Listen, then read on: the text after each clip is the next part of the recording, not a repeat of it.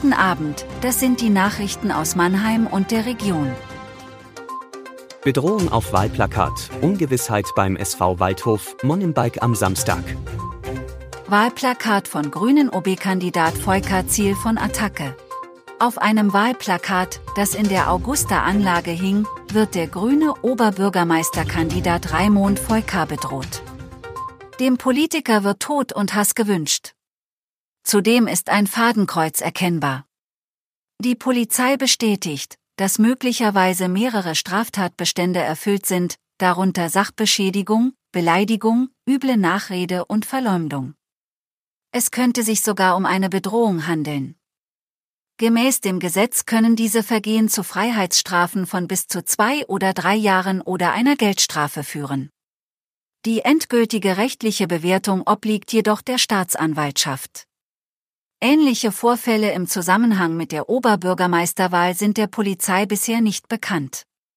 Dennoch sind Wahlplakate im Mannheimer OB-Wahlkampf schon mehrmals Ziel von Attacken geworden.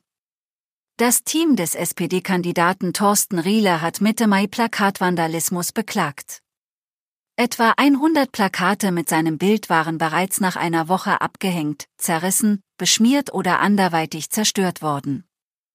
Auch die CDU hat Anfang Mai massiven und teils geplanten Vandalismus auf Plakaten ihres Kandidaten Christian Specht kritisiert. Sein Gesicht war mit beleidigenden Aufklebern verdeckt worden. Parteisprecher Volker Proffen sieht darin eine Gefährdung der Demokratie. Mittlerweile 14 Spielerabgänge beim SV Waldhof. Ende Juni will der SV Waldhof mit dem Training für die neue Saison beginnen, aber noch gibt es viele Unsicherheiten. Bisher haben bereits 14 Spieler den Verein verlassen. Darunter auch Leistungsträger wie Marco Höger, Marc Schnatterer, Martin Winkler und Dominik Martinovic. Nun wird auch Alexander Rossipal den Verein verlassen, wie er auf Instagram mitteilte.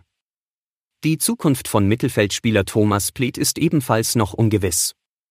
Es steht also ein erheblicher Umbruch beim SV Waldhof bevor.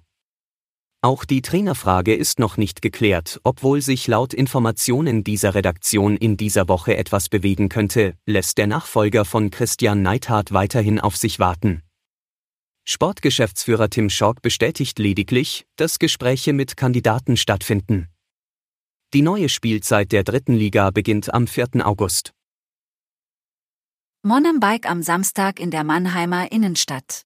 Monembike, das Festival.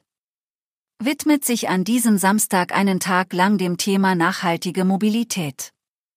Im Mittelpunkt steht dabei das Fahrrad.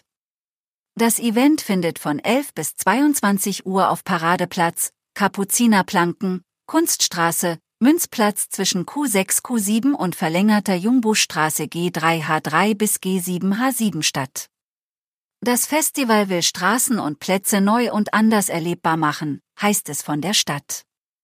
Dieses Jahr treten etwa Silke Haug und Chris Cosmo auf. Es gibt BMX-Kurse, eine Kreativwerkstatt rund ums Rad, Kunstradshows und einen Dreiradzirkus.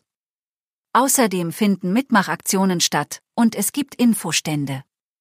Die große 14. Radparade zum Abschluss startet um 17 Uhr am Marktplatz in G1. Das Motto Fahrraddemo für sichere Geh- und Radwege. Verkehrswende statt Kehrtwende. Das war Mannheim Kompakt jeden Montag bis Freitag ab 17.30 Uhr auf allen gängigen Podcast-Plattformen.